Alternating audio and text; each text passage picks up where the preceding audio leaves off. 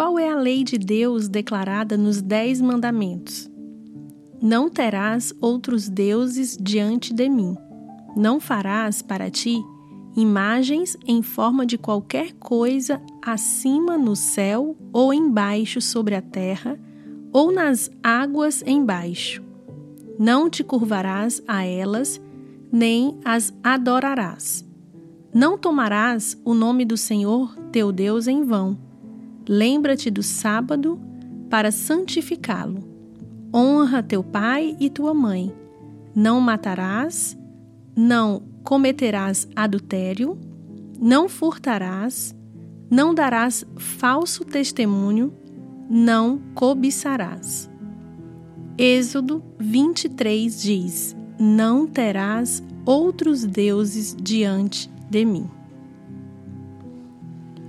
Como Deus nos criou e nos ama e sabe o que é melhor para nós, dá-nos direção moral e espiritual sobre como viver da melhor forma possível. Os Dez Mandamentos são um presente do amor de Deus por nós.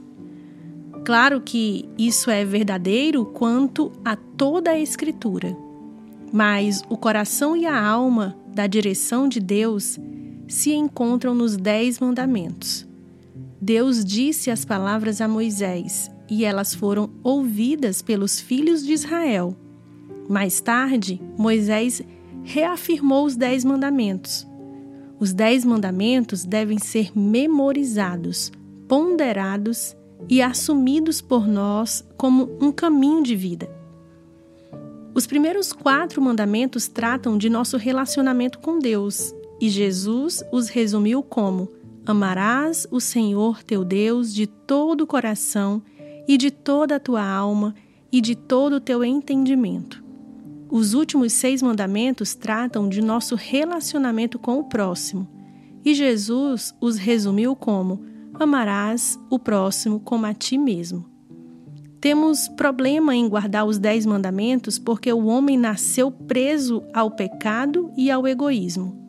Enfim, não conseguimos senão quebrar a santa lei de Deus.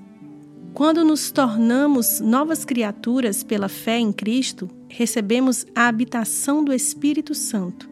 Somos libertos de ter de pecar e recebemos a graça de guardar a lei de Deus. Guardar os mandamentos de Deus não é oneroso.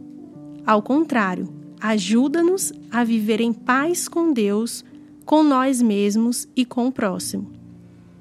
Aprendemos a viver os Dez Mandamentos ao reconhecer que eles são um presente de Deus a nós. Guardar os Dez Mandamentos nos protege, protege a sociedade. Esses princípios estão no coração de como Deus nos criou para viver. Esse é o comentário de John Yates.